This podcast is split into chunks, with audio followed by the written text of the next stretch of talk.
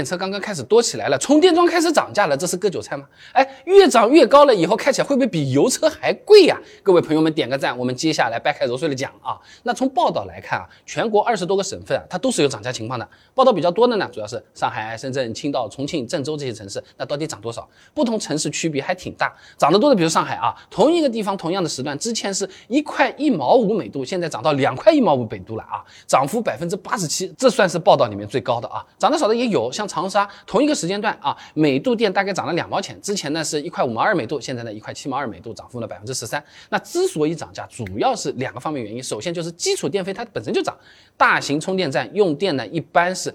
工商业用电啊，价格本身就是要比居民用电和农业生产用电是要高一点的。另外呢，很多地区啊，它会实行分时电价，夏季高峰期电价本身就是会往上面调的啊。还是拿上海举例子好了，七八九这三个月高峰时间段电价上浮百分之八十，哎，另外还有个。尖峰时段，哎，rush hour，在这个高峰时间段的基础上再上浮百分之二十五，而其他的月份呢，高峰时间段只上浮百分之六十，也没有尖峰时段的这个说法，啥概念？简单讲就是同样高峰时期，八月份一度电比六月份也要再贵出两毛钱，要是尖峰时期的话，更是要贵出五毛二了啊！贵出来的这些部分，充电桩运营商肯定不会自己去吞掉它的，还是得转嫁到我们这些花钱的车主头上嘛。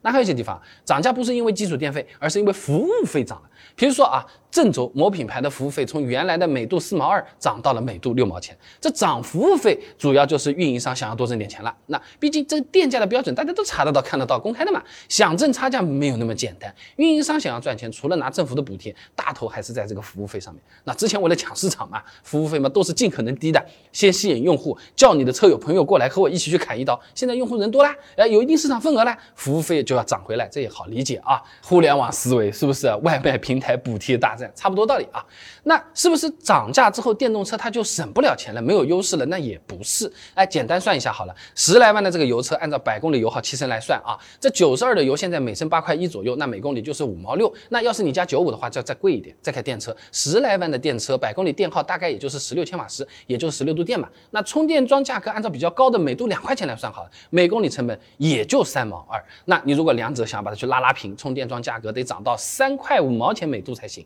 短时间内基本上是不可能涨这么高啊！